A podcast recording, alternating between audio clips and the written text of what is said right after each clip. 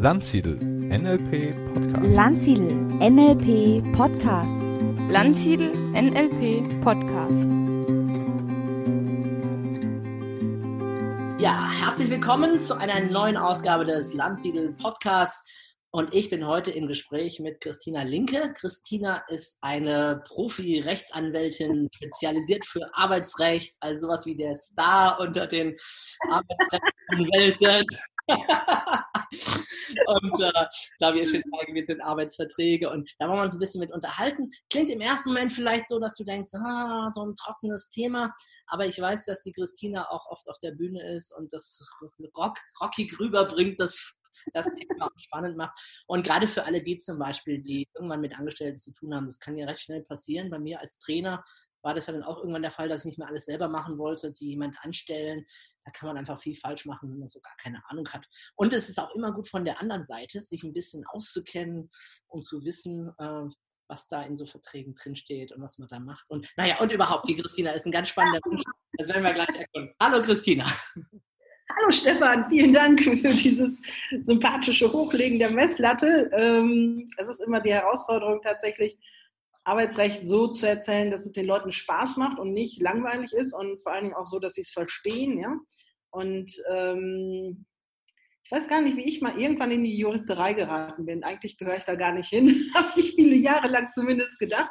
Und dann habe ich ähm, gemerkt, so dass es ähm, wirklich eine Nische ist in dem Metier, wenn man mit Menschen umgehen kann und wenn man auch so erzählen kann, dass die Menschen das verstehen, was man erklären möchte. Also juristische Sachverhalte in eine Sprache zu übersetzen, äh, wie ein Dolmetscher sozusagen, dass man das verstehen kann und dass es einem auch nahegebracht wird. Und ich habe mal ähm, dann eine Rednerausbildung noch gemacht bei Hermann Scherer zwei Jahre und ähm, ich glaube, dass mir das jetzt relativ häufig gelingt, dass ich ähm, schwierige Sachverhalte einfach erklären kann. Und ja, dazu stehe ich tatsächlich regelmäßig auch auf der Bühne, war jetzt auch gerade äh, letztes Wochenende wieder bei einer Mastermind-Veranstaltung äh, mit 70 Teilnehmern auf der Bühne in Berlin und ähm, bin ja auch regelmäßig auf der Bühne und ich finde es immer so schön am Anfang zu sehen, dass die Leute so, oh mein Gott, jetzt kommt Arbeitsrecht, eine Anwälte, oh mein Gott. Und wenn ich dann es schaffe, dass die mir hinterher Zwischenapplaus geben, manchmal sogar Standing Ovations, ey, dann weiß ich, alles richtig gemacht, dann weiß ich auch wieder, warum ich mal Jura studiert habe. genau. Ja, genau. Vielen Dank erstmal für die Einladung, Stefan. Wir haben uns ja auch auf einem äh, Kongress kennengelernt, ne? Genau. Wir waren ja beim äh, Europakongress für passives Einkommen. Ähm, genau. genau, und da im VIP-Bereich hast du mich genau. angesprochen. Genau, da hast, die, da hast, du die, Bühne gerockt. Das fand ich echt richtig, richtig gut da, was du da gebracht hast auf der Bühne. Das war für mich das Highlight von dem Kongress übrigens. Oh wow, äh, danke schön. Das ist aber jetzt nicht abgesprochen. also ich kriege nichts dafür. genau. Ja, ähm, vielleicht so zum Einstieg äh, die Frage, in, in meinem Bereich, so im, im Trainings-, im Coaching-Segment und viele, die uns zuhören, sind wahrscheinlich auch in dem Bereich oder wollen da auch äh, beruflich aktiv sein. Da ist man ja oft so ein bisschen so ein Gutmensch, so lieb und auf Harmonie aus und so weiter.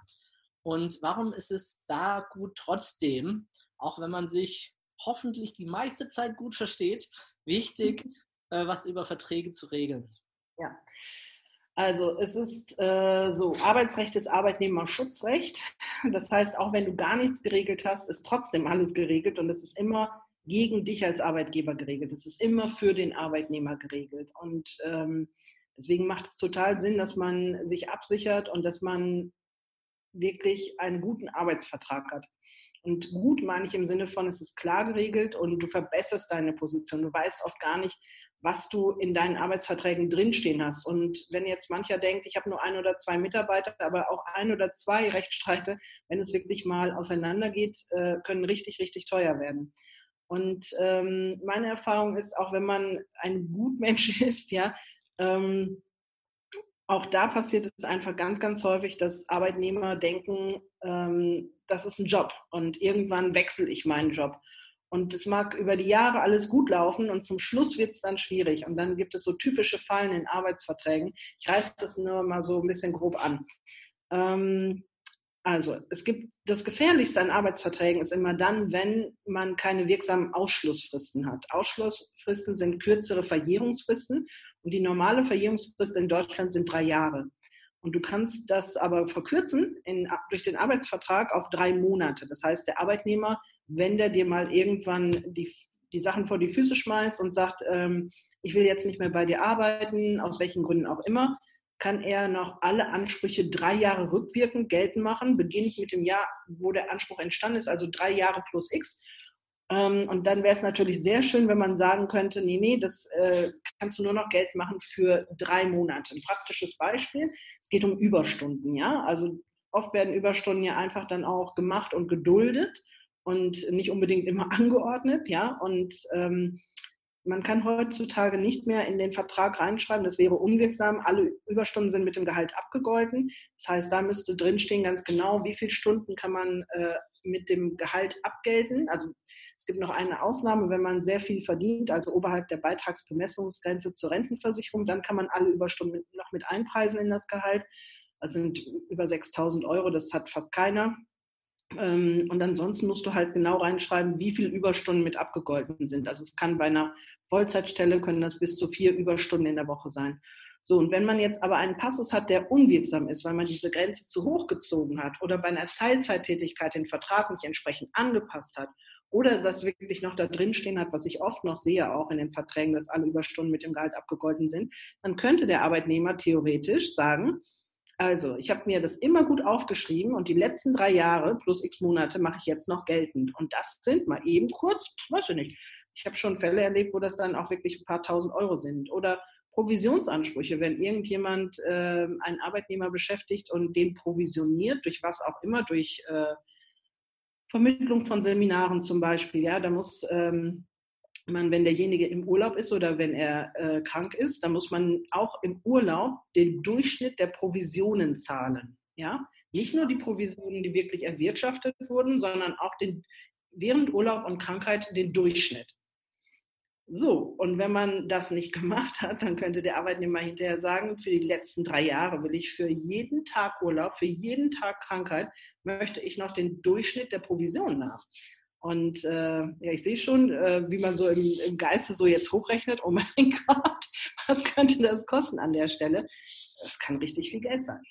Also man läuft da schon leicht auch in eine Falle rein. Ich meine, gerade am Anfang denkt man sich, naja, ich habe ja erstmal Wichtigeres zu tun, als mich um äh, solide Arbeitsverträge zu kümmern. Und ich schaue mal schnell im Internet, was es da so an Muster gibt, äh, mache Copy-Paste.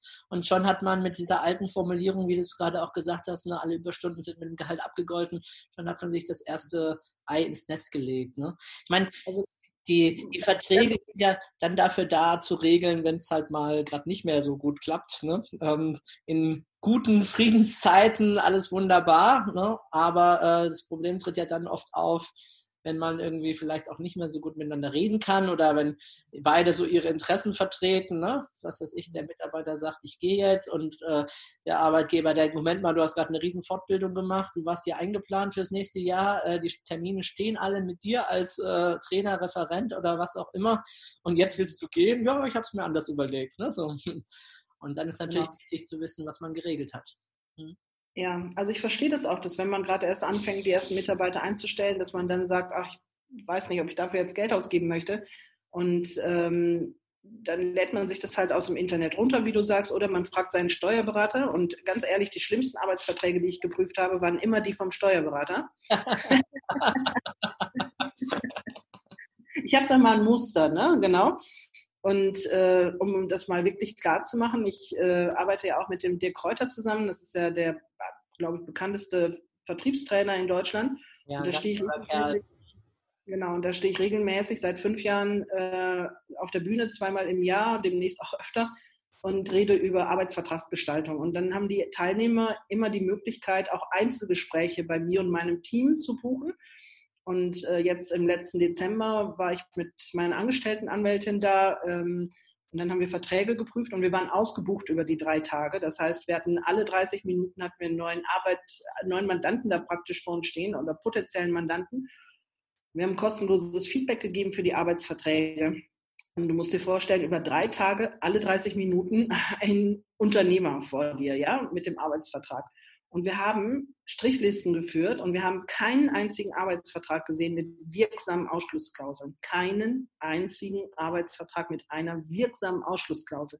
Das heißt, das Problem ist überhaupt nicht bekannt, nicht bewusst und ähm, es ist Wahnsinn, was man. Ich sehe natürlich auch immer die Fälle, wo es dann schief geht, wo geklagt wird und wo dann hinterher äh, diese, diese Kosten entstehen, ja. Und dann muss man sich wirklich überlegen, investiert man nicht vielleicht lieber vorher. Das, was wir immer anbieten, auch als Kanzlei, ist, dass wir, dass wenn Unternehmer uns ähm, ihre Arbeitsverträge schicken, dass wir das kostenlos einmal durchprüfen und die kriegen von uns wirklich ein gutes Feedback, drei, vier, fünf DIN A4 Seiten manchmal, was die gefährlichen Stellen sind und aber auch, wo man Geld einsparen kann. Können wir gleich auch nochmal gerne drüber sprechen. Also was man an arbeitgeberfreundlichen Arbeitsvertragsgestaltung machen kann, dass man also auch Kosten optimieren kann. Mhm. Christina, was ist denn so zum Thema, zum Thema Kündigung? Kannst du uns da ein paar Tipps geben? Was ist denn da zu beachten? Was sollte man da arbeitsrechtlich regeln? Hm. Also ähm, die erste Frage ist ja immer, ähm, hat der Arbeitnehmer überhaupt Kündigungsschutz nach dem Kündigungsschutzgesetz? Ja? Das Kündigungsschutzgesetz hat zwei Voraussetzungen. Das heißt, der Arbeitnehmer muss länger als, zehn, äh, als sechs Monate beschäftigt sein und der Arbeitgeber muss mehr als zehn Vollzeitmitarbeiter beschäftigen. Und solange man mehr als zehn Vollzeitmitarbeiter hat, äh, Teilzeitkräfte werden anteilig berechnet, ähm, ist das Problem gar nicht da. Ne? Dann kann man eigentlich auch kündigen, ohne dass, es, ohne dass man einen Kündigungsgrund haben muss als Arbeitgeber. Also solange das Kündigungsschutzgesetz keine Anwendung findet, ist alles entspannt. Bist du noch da? Ja, ich bin noch da. Ich lausche dir. ähm, Genau, ja, ich hatte es mal erlebt mit einer Person, das war dann, da habe ich gar nicht dran mit gerechnet, dass das mal irgendwann so heikel werden könnte. Nämlich, mhm. äh, die war, hatte so einen Behindertenausweis ah. und ich habe mir gar nicht dabei gedacht. Ich dachte, sie, sie hat das so vorsichtig angesprochen, weil sie vielleicht nicht äh, volle Leistung bringen kann oder so. Und ich habe dann einfach gedacht, na dann schauen wir doch einfach, äh, wie es dir bei uns gefällt und wie das läuft und kannst dich ja hier einarbeiten und so weiter. Und ja, und hm, dann war sie auch ganz dankbar und dann hat sie einfach, das gar nicht so zwei Jahre oder so, war sie bei uns. Und dann irgendwann haben wir aber doch gemerkt, boah, jetzt hier ähm, finanziell wird es gerade ein bisschen eng und sie ist doch sehr, sehr, sehr oft krank und so. Und dann wollte ich mich von ihr trennen. Und dann habe ich erst mal gemerkt, oh, Behindertengesetz und so weiter. Ich kann sie gar nicht so einfach kündigen. Ne? Mhm. Das sind natürlich die Sonderfälle. Also was ich jetzt angesprochen habe, das war der allgemeine Kündigungsschutz und was dich jetzt da betrifft mit der Mitarbeiterin, das ist Sonderkündigungsschutz. Das ist natürlich nochmal wieder was anderes. Sonderkündigungsschutz, das äh, trifft dich auch als kleiner Arbeitgeber und da kannst du, wenn jemand als Schwerbehinderter anerkannt ist oder gleichgestellt ist, dann hat er zwischen 30, aber unter 50 GDB und äh, als Schwerbehinderter hat er ein GDB von 50. Dann kann man nur kündigen mit der Zustimmung des Integrationsamtes. Und äh, es gibt übrigens auch gar keine Verpflichtung äh, des Arbeitnehmers, die Schwerbehinderung überhaupt anzuzeigen. Das heißt, vielleicht beschäftigst du auch noch andere Schwerbehinderte, nur du weißt es gar nicht. Ja? Okay. das würde bedeuten, du kündigst und der Arbeitnehmer zieht äh, seinen Schwerbehindertenausweis und sagt, kannst du gar nicht, weil ähm, die, äh, ja, das Integrationsamt ist nicht, äh, die Zustimmung ist nicht eingeholt worden und du sagst, ja, konnte ich ja nicht wissen, weil du hast mir ja nie gesagt, dass du schwerbehindert bist. Und sagt ja, ist aber so, jetzt weißt du es. Ne? du kannst das auch nicht teilen. Das heißt, du kannst die, äh, du musst dann wirklich, diese Kündigung ist unwirksam und du musst dann das ganze Verfahren neu einleiten und die Zustimmung einholen. Und das ist natürlich dann auch wirklich schon ein bisschen heikler dann an der Stelle. Ja, ja, absolut. Ja, ich wollte das gar nicht so ausweiten. Ich wollte nur einfach äh, damit auch als Beispiel geben, wie schnell man ganz unbedarft äh, in, äh, in so einen Fall reinrutscht und äh, mhm. dann äh, der Hilfe be benötigt. Ne? Und so sich zumindest mhm. jemand, mit dem man sich äh, austauschen kann, der einen informiert, so eine Fachkompetenz wie dich zum mhm. Beispiel. Ja, deswegen sage ich immer, es ist eigentlich ganz gut, wenn man, ähm, also solche Fälle kannst du nicht ausschließen, aber es ist gut, das, was du tun kannst, dass du das wirklich machst, weil es ist so ein bisschen wie beim Zahnarzt. Ähm, man muss dafür sorgen, dass man halt ordentlich seine Zähne pflegt und zur Prophylaxe immer geht. Das ist aufwendig, das kostet Geld und das ist vielleicht auch nicht so angenehm, ja. Aber ähm, hinterher kannst du, musst du halt, es wäre teurer an der Stelle, wenn du das alles nicht machst und hinterher einen teuren Zahnersatz brauchst, ja. Und äh, das ist ja wie mit der Schwerkraft. Du kannst ja nicht sagen, ich mache bei Arbeitsrecht nicht mit, sondern das sind die Gesetze, die in Deutschland da sind. Da musst du irgendwie mit umgehen können. Genauso wie du einen Steuerberater brauchst und der dir das äh, beste, die beste Gesellschaftsform vorschlägt und die, best, die besten Tipps gibt, damit du Steuern sparen kannst. Ne? Und ähm, das ist halt hm, vielleicht nicht so fassbar im Arbeitsrecht, aber tatsächlich, es gibt auch ganz viele tolle Gestaltungsmöglichkeiten noch. Ähm, soll ich mal so zwei, drei erzählen? Ja, super, gerne. Also, alles jetzt geschrieben oder gesagt aus der Sicht des Arbeitgebers. Ne? Ähm, es gibt einen Anspruch des Arbeitnehmers auf Sonderurlaub.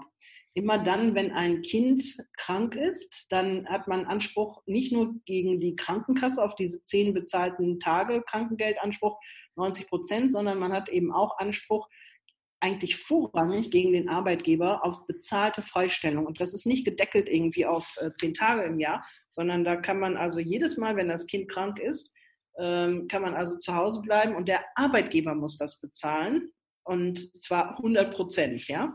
Und ähm, die Krankenkassen kommen jetzt immer mehr darauf, dass sie äh, die Zahlungen überprüfen nach dem Krankengeldanspruch, weil sie sagen, naja, wenn im Arbeitsvertrag äh, 616 BGB nicht ausgeschlossen ist, dann ist der vorrangig und dann äh, müssen wir das nicht bezahlen. Und also immer mehr kommt die Krankenkasse darauf, das zu überprüfen an der Stelle.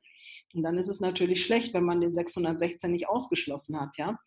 Ähm, dafür war es eigentlich ursprünglich gar nicht gedacht mit diesem Sonderurlaubsparagraphen, sondern eigentlich so, hm, man muss halt vor Gericht als Zeuge aussagen oder man ähm, muss während der Arbeitszeit zum Arzt gehen. Es gibt keine anderen Termine oder die Untersuchung kann nur zu, der Zeit, zu dem Zeitpunkt gemacht werden. Und das ist also wahnsinnig wichtig, dass man da den Paragraph 616 ausschließt. Es geht auch einfach mit diesem Satz, Paragraph 616 BGB wird hiermit ausgeschlossen. Ne?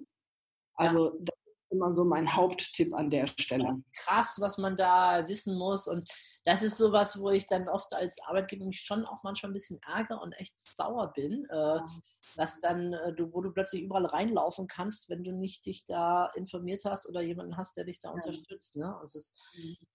Ja. ja. Und ähm, ein anderer Tipp wäre zum Beispiel, dass man bei dem Urlaub, äh, es gibt ja einen gesetzlichen Urlaubsanspruch, der beträgt genau vier Wochen und die meisten Unternehmen geben aber mehr Urlaub. Jetzt macht es aber keinen Sinn reinzuschreiben, also dass der Arbeitnehmer einen Anspruch hat auf 30 Urlaubstage, weil es muss differenziert werden zwischen dem gesetzlichen Urlaubsanspruch und dem freiwilligen vertraglichen Mehrurlaub. Warum? Weil, wenn ein Arbeitnehmer ausscheidet in der zweiten Jahreshälfte, hat er den Anspruch auf den kompletten Urlaub. Der scheidet also aus 31. August, ja, und sagt dann, ja, dann möchte ich aber den Urlaub bis Ende Dezember ausbezahlt haben. Und äh, genau. Und wofür diese Regelung so ist, das ist eigentlich ja gar nicht einzusehen, ja.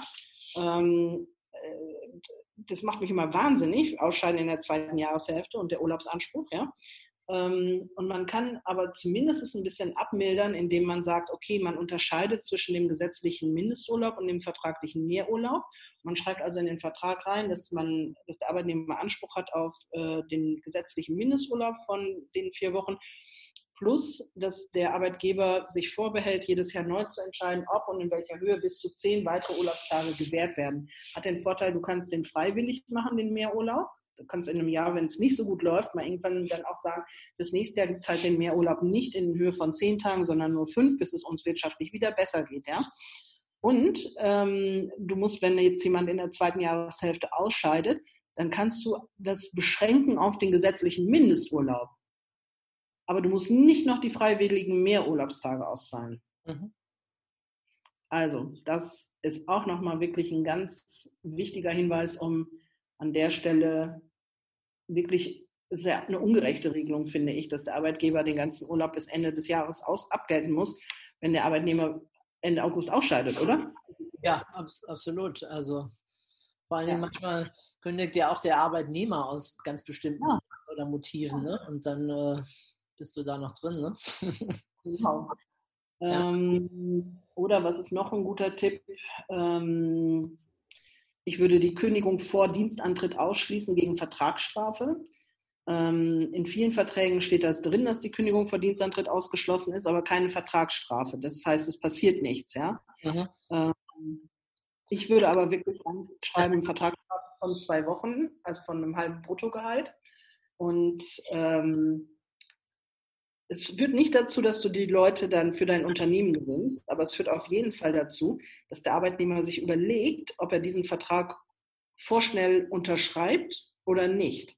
Weil was machen, was passiert häufig? Man bewirbt sich bei mehreren Firmen und man kriegt bei dir eine Zusage und dann kriegt man eine Woche später bei jemand anderem eine Zusage. Und äh, man sichert sich erstmal den ersten Vertrag. Du sagst allen anderen Bewerbern ab an der Stelle. Ja. Und ich glaube, das passiert nicht so oft oder nach meiner Erfahrung passiert das halt nicht so oft, wenn da wirklich dann auch drin steht. Also für den Fall äh, erlauben wir uns eben auch für die Mehraufwendung dieses halbe Bruttogehalt Vertragsstrafe zu vereinbaren. Wir machen das auch übrigens immer so, dass wir verschiedene Varianten haben von Arbeitsverträgen. Also wir haben die förmlichen in Sitzform, wir haben aber auch ganz nette in Sitzform, wir haben die Duzform, wir haben uns auch die Mühe mal gemacht und haben den ganzen Vertrag umformuliert in das netteste Deutsch, was irgendwie geht, trotzdem juristisch immer noch messerscharf, ja? Ja, großartig. Ähm, bitte? Großartig, ja. Mal, äh, das ja. ist diese Idee, das auch mal ein bisschen weicher zu formulieren oder aber immer noch rechtsgültig. Das ist ja, ja genau. Und was wir auch oft machen, ist, dass wir Verträge branden auf die Unternehmenskultur. Also dass wir wirklich gucken, was herrscht für eine Sprache in dem Unternehmen, ähm, was ist die Kultur, was, was sind typische Sätze in dem Unternehmen und dass wir das praktisch einbauen dann in, unseren, in unser Standardgerüst, was wir natürlich auch haben, ähm, dass wir wirklich gucken, was, was ist speziell an diesem Unternehmen, was dort gelebt wird und das, das buddeln wir praktisch ein, das bauen wir ein in, in, in diese Vorlage, die wir haben, ja. Und äh, also es gibt wirklich viele Unternehmen, die das sehr gerne annehmen, weil man nicht diese typischen Verträge verwenden möchte. Also das macht Spaß auch zu gucken. So, da muss man natürlich auch ein gutes Gespür haben für Menschen und für, für Unternehmen einfach auch. Und ähm, das macht mir besonders viel Spaß, weil es, glaube ich, sehr selten ist, auch in der Juristerei, dass äh, darauf überhaupt Rücksicht genommen wird. Ne? Ja, das ist absolut was, was ganz, ganz Besonderes. Ich erlebe das ja auch oft eher so, dass es ja, Juristendeutsch ist und äh, da muss man sowieso erstmal verstehen, was heißt das überhaupt und ist das dann überhaupt noch gültig und mhm. ja, großartig, mit welcher Leidenschaft du dich da diesem Thema äh, widmest und ge gewidmet hast in der Vergangenheit schon. Und du mhm. hast ja im Vorgespräch auch mal gesagt, dass du ganz stark auf das Thema Prävention gehst, also gar nicht mehr so auf das, ich will dann im Gerichtssaal irgendwie erscheinen und ja. was auskämpfen für meinen Mandanten. Ne? Ja. Du hast mhm. gesagt, da kannst du natürlich jemanden empfehlen, einen Kollegen, aber du selber bist wirklich mehr hier bei dieser Sache, dass gar nicht erst solche Problemfälle hinterher auftreten. Ne? Mhm.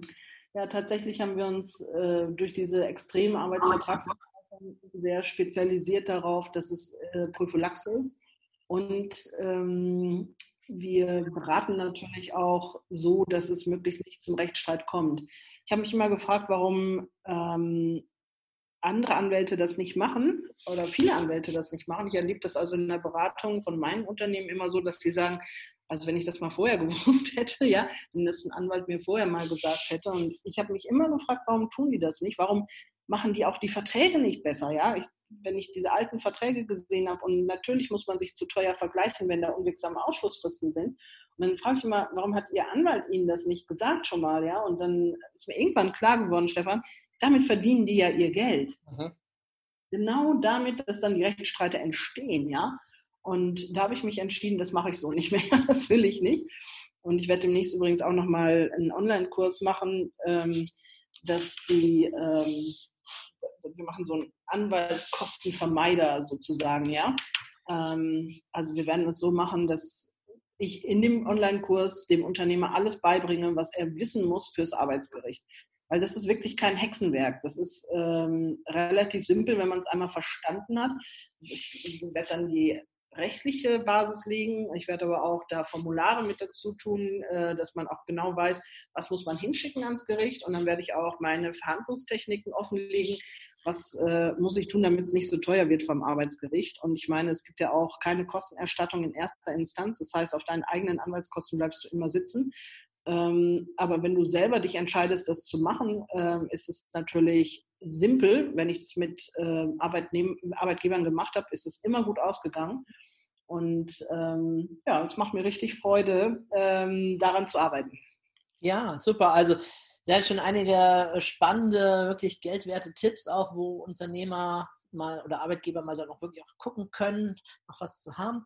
Äh, ich habe auf meiner Liste noch zwei Punkte, wo du schon mal was Mhm. angedeutet hast und vielleicht gelingt es mir ja auch, dir dazu noch was zu entlocken. Und Ja. das erste ist das äh, Gleichbehandlungsgesetz. Da hattest du Oh, ja auch uns auch schon gleich auf etwas hingewiesen. Äh, und es scheint mir sehr wichtig, vielleicht das auch nochmal für unsere Hörer zu kurz zu wiederholen oder anzusprechen zumindest. Ja, das AGG. Ähm, immer wenn ich ein Unternehmen kennenlerne, dann gucke ich immer gerne auf die Homepage und gucke mir die Stellenanzeigen an und da entdecke ich immer, immer, immer wieder viele Sachen. Ne? So. Und äh, das ist schon mein erstes Geschenk immer, dass ich dann sage, pass auf, da solltest du deine Stellenanzeige daraufhin abändern, weil das ist gefährlich. Was ist das AGG überhaupt? Das ist besser bekannt als das Antidiskriminierungsgesetz und das schützt den Bewerber und den Arbeitnehmer vor einer Benachteiligung für folgende Punkte. Und zwar sind die Punkte Religion, Rasse, Geschlecht, sexuelle Identität, Schwerbehinderung und Lebensalter. Und ähm, also diese Merkmale dürfen nicht berührt werden ähm, während der Bewerbung und während des laufenden Arbeitsverhältnisses. Deswegen darfst du also nicht mehr zum Beispiel ähm, fragen, wie alt sind Sie eigentlich? Haben Sie Kinder? Was sind Ihre Absichten bezüglich Familienplanung oder solche Dinge? Das äh, Problematische dabei ist, dass, der, ähm, dass es eine Beweislastumkehr gibt. Immer wenn der Arbeitnehmer beweisen kann, dass er ein Indiz hat, dass er benachteiligt wurde, und das kann eben auch in einer Stellenausschreibung sein, wo man sich selber als junges, dynamisches Team beschreibt. Also man, man beschreibt sich selber als junges, dynamisches Team und das impliziert, dass äh, der Bewerber dann auch eben jung sein soll, ja, dann äh, ist das schon ein Indiz, dass man ihn diskriminiert hat und dann müsste der Arbeitgeber beweisen, dass er es eben nicht getan hat. Und immer derjenige, der die Beweislast hat, der hat natürlich die schlechteren Karten sozusagen. Und ähm, man kann sich nicht auf die Stelle einklagen, aber es gibt eine pauschale Entschädigung für drei Bruttogehälter.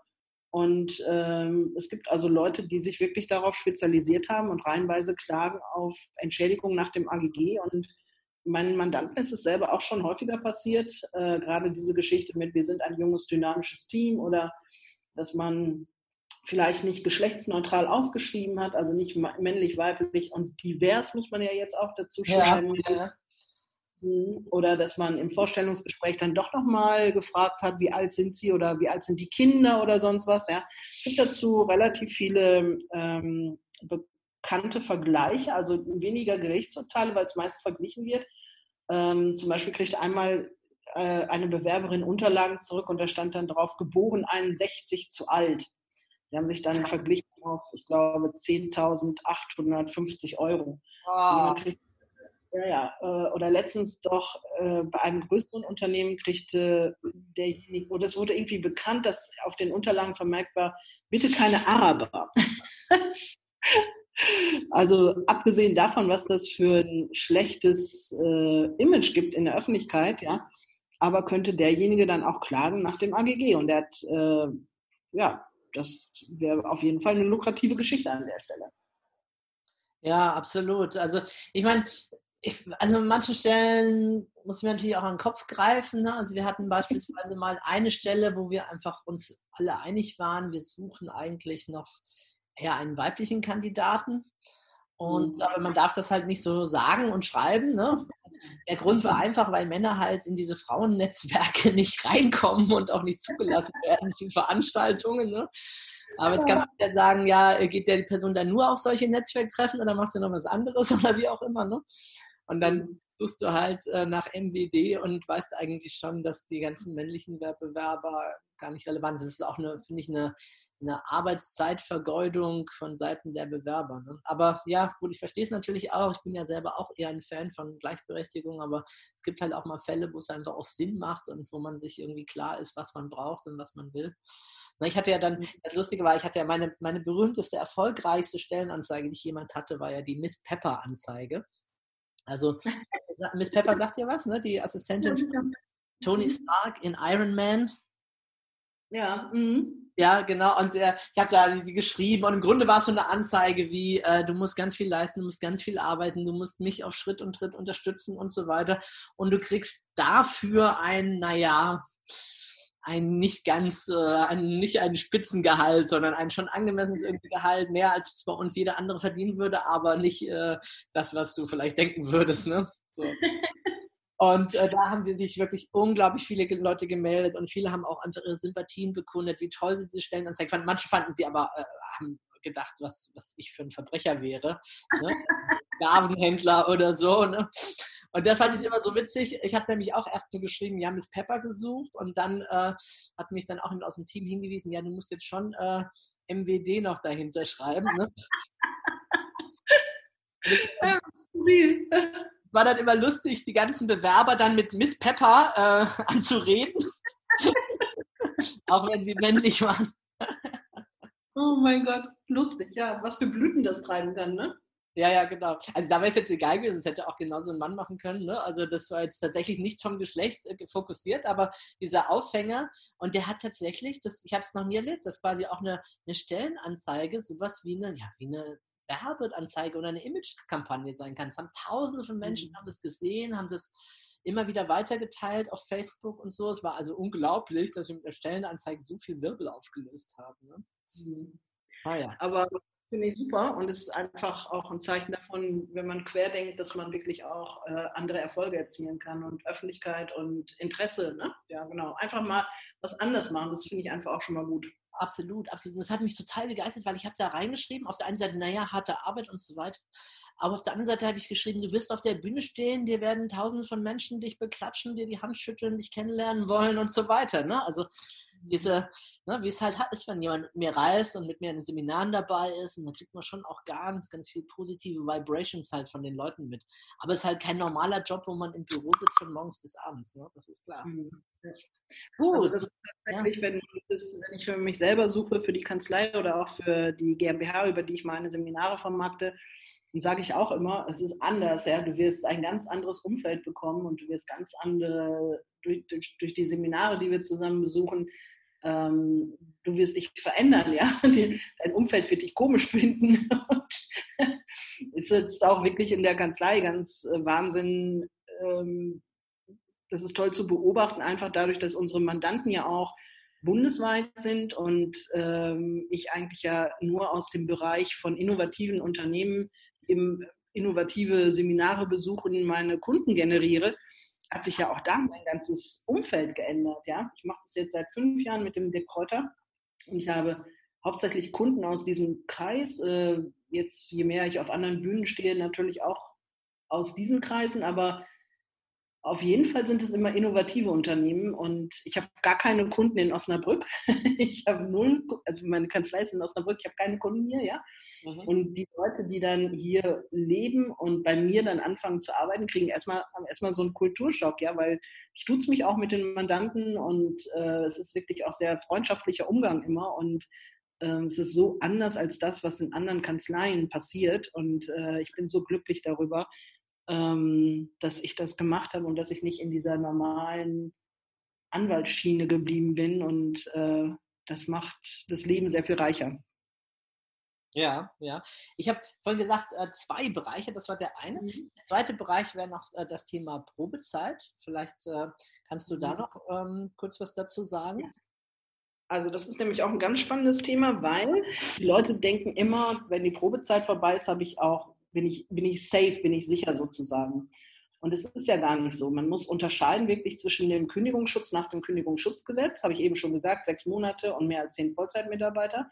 Und die Probezeit bewirkt im Grunde nur, dass man eine kürzere Kündigungsfrist hat. Die Kündigungsfrist in der Probezeit beträgt zwei Wochen. Und wenn die Probezeit vorbei ist, also meinetwegen, man würde sagen, die Probezeit beträgt drei Monate, ja, dann hat man in den ersten drei Monaten gegenseitig eine Kündigungsfrist von zwei Wochen, aber in den Monaten vier, fünf und sechs beträgt die Kündigungsfrist vier Wochen, aber du hast trotzdem noch keinen Kündigungsschutz nach dem Kündigungsschutzgesetz. Und das kann man natürlich in zweierlei Hinsicht anwenden. Man kann einmal sagen, pass auf, lieber Bewerber, bei uns gibt es gar keine Probezeit, weil man weiß, es verkürzt einfach nur die Kündigungsfrist, ja. Oder man könnte auch sagen, man macht erst eine sechsmonatige äh, Probezeit und verkürzt sie dann auf drei Monate, einfach als Zeichen der Wertschätzung. Oder man sagt gar, äh, bei uns wird auf eine Probezeit komplett verzichtet, ja, äh, wohl wissend, dass derjenige trotzdem keinen Kündigungsschutz hat, ja. Ähm, ja, das sind so die Varianten, die man äh, wählen kann. Übrigens, ähm, apropos Kündigungsfrist, es gibt auch bei kleinen Betrieben, mh, wenn es nicht mehr als 20 Vollzeitmitarbeiter sind, gibt es die Möglichkeit, im Arbeitsvertrag noch etwas zu regeln, und zwar bessere Kündigungsfristen für den Arbeitgeber. Der könnte dann kündigen mit einer Kündigungsfrist von vier Wochen, nicht zu einem bestimmten Termin, also nicht zum 15. oder zum Ende eines Kalendermonats, sondern zu jedem x-beliebigen Termin, der nach vier Wochen folgt. Das heißt, äh, es könnte an der Stelle, wenn man diese Regelung einbaut, schon spart man schon direkt ein halbes Bruttogehalt. Im Zweifel, weil man sich nicht an diese Fristen von dem 15. oder dem Ende eines Kalendermonats halten muss. Also es sind so, ist nochmal wieder eine Einsparmöglichkeit, die man vielleicht, also ich habe es in Büchern niemals gelesen, zum Beispiel das jetzt. Ähm, das hat sich einfach aus der Anwendung äh, bei der Arbeitsvertragsgestaltung so ergeben, dass ich mir dazu Gedanken gemacht habe, was kann man halt gerade für kleine Betriebe noch besser machen. Ne? Mhm. Das ist spannend, das wusste ich auch noch nicht. Ähm, mhm. Und also sehr hilfreich. Ich, ich muss an einen Extremfall denken, den ich mal hatte. Und zwar hatte ich eine, eine Sekretärin und die hat vom Firmenkonto aus sich ihre Privatrechnungen bezahlt. Prima. Am Anfang kleinere Beträge, dann wurde sie langsam mutiger. Irgendwann ist es mir mal aufgefallen. Ich meine, ich habe ja als Unternehmer auch nicht Bock, mir die ganzen kleinen Beträge da anzuschauen und so. Mhm. Um, und dann irgendwann fiel es mir aber auf, dass da dauernd Punkte waren, mit denen ich überhaupt nichts anfangen konnte. Und mhm. äh, Steuer, die Buchhaltung hat dann auch irgendwann zurückgefragt, was ist denn das eigentlich und so. Und dann habe ich sie gefragt, ob sie das weiß, weil sie die Einzige war, die aufs Konto zugreifen konnte. Und nee, sagt sie, wüsste sie auch nicht, kann sie sich auch erklären und so. Dann habe ich halt langsam nachgeforscht und kam halt raus, sie war das und hat halt Privatrechnungen damit bezahlt. Ne? Also Stromrechnungen, sonstiges. Und ich war ein bisschen geschockt, weil ich ihr eigentlich schon ein Auto und Laptop äh, von der Firma zur Verfügung gestellt habe. so, ne? Kannst du doch bitte auch noch die Stromrechnung bezahlen. ich ob sie da naja, auf jeden Fall habe ich sie dann also zur Rede gestellt und ja, dann hat sie es auch zugegeben unter Tränen und wie das dann manchmal so ist. Und, und dann habe ich gesagt, okay, also, aber jetzt letzte Chance, jetzt bitte hänge ich auch rein und sowas kommt nicht wieder vor. Ja, also es war schon über Monate, fünf, sechs, sieben Mal passiert. Ne? Naja, und dann war mhm. sie krank am nächsten Tag. Mhm. Und dann war sie wieder krank und ich wusste das nicht so. Und dann sind zwei Wochen verstrichen, in denen sie krank war. Und ich hatte ihr nicht gekündigt. Und äh, ich glaube, es gibt so ein Gesetz, dass man innerhalb der ersten zwei Wochen nach Aufdeckung von irgendetwas hätte fristlos kündigen können. Ne? Genau, richtig. Aber, aber, nach zwei Wochen keine Chance. Ich musste ja dann nochmal, ich glaube, zwei oder ich glaube sogar drei Monatsgehälter, aber das kann ich jetzt gerade gar nicht erklären, weil es sind ja doch oh. sechs Wochen bis irgendwas. Aber auf jeden Fall habe ich dann nochmal richtig geblutet, weil wenn sie war eine von zwei Angestellten, die ich hatte, also damals eine ganze Menge für den kleinen Betrieb. Und da wäre ich natürlich froh gewesen, wenn man dann wirklich einen Vertrag hätte und sagt, so, äh, ist was vorgefallen, ist irgendwas passiert. Muss ja jetzt nicht so was äh, sein wie jetzt hier eine Straftat, sondern mhm. irgendwas anderes. Man sagt, okay, vier Wochen. Ich glaube, da kann man als Unternehmer vielleicht auch sogar schon wieder ein bisschen besser schlafen. Wenn man eine große Mannschaft hat und für den ja. Fall einfach, dass alles crasht und plötzlich so gar keine Kunden und Aufträge mehr kommen, hat man ja doch immer so ein bisschen im Hinterkopf, oh Mann, äh, Kündigung, dann zum Teil ja noch zum sechs Wochen zum Quartalsende oder was es da so alles Wildes gibt. Mhm. Ähm, oder zumindest zwei, drei Monate, da muss man schon immer rechnen. Ne? Zehn Leute mal zwei, drei Monate, 30 Monate Gehälter, habe ich die auf der hohen Kante liegen. Mhm. Also mein dringender Appell an der Stelle, schickt mir eure Arbeitsverträge, ich gucke darüber, es kostet euch nichts und äh, Natürlich mache ich euch dann gerne auch ein Angebot dafür, aber es wird auf jeden Fall immer günstiger sein als das, was ihr hinterher an Abfindungen bezahlt und an teuren Kündigungsfristen und all dem. Echt, also das tut mir auch echt immer wirklich weh, wenn ich das sehe. Ich habe gerade wieder so einen Fall da liegen, wo was Ähnliches passiert ist. Da ist sogar eine Kündigungsfrist von drei Monaten zum Ende eines Kalendermonats und oh, das ist ärgerlich, ja, genau. Und dann hatten sie auch noch freigestellt, ohne dass es unwiderruflich war. Das heißt, man konnte nicht mal mehr den Urlaub und die Überstunden anrechnen. Das heißt, da musste man, hätte man jetzt auch noch, ich habe es wegverhandeln können hinterher, aber theoretisch ähm, hätte der Arbeitgeber da noch durch die nicht unwiderrufliche Freistellung auch noch den Urlaub und die Überstunden abgelten müssen. Also unnötig, unnötig, unnötig, genau. Absolut, absolut. So ärgerlich, ja. Äh, ja. Wie ist denn das jetzt, wenn jemand äh, schon geschlossene Arbeitsverträge hat und äh, mhm. der Unternehmer jetzt feststellt, oh Mann, da haben wir aber einige Baustellen. Äh, macht mhm. er neue Verträge mit den Mitarbeitern oder hast du da noch einen Tipp oder eine Vorgehensweise? Also wir haben, wir haben äh, einfach mal entworfen, auch ein sehr nettes Begleitschreiben, dass wir einfach dem Unternehmer da auch helfen und das ist das, was er seinen äh, Mitarbeitern schicken kann oder vorlegen kann. wo wir einfach auch argumentieren, es hat sich so viel verändert in der Rechtsprechung, in der Gesetzgebung. Ähm, wir haben klein angefangen, aber jetzt wollen wir uns auch da professionell aufstellen. Es gibt also schon auch wirklich gute Erklärungsmuster dafür.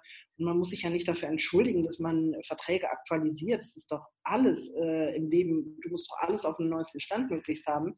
Und eins ist auch nochmal klar, äh, wenn ein Arbeitnehmer sagt, er will partout keinen neuen Arbeitsvertrag unterschreiben, dann weißt du auch sofort, hast du sofort Orientierung, wo er steht, von der Loyalität her. Ja. Absolut. Ja. Wenn es jetzt etwas ein Punkt ist, der ihm nicht gefällt, weil er sich verschlechtert oder sonst was, dann ist es natürlich auch verhandelbar, dass man sagt, okay, ähm, pass auf, da können wir nochmal drüber reden an der Stelle, dass wir da was anderes hineinschreiben, ja. Ähm, aber es ist, du kriegst sofort Orientierung, wer hinter dir steht und wer nicht hinter dir steht.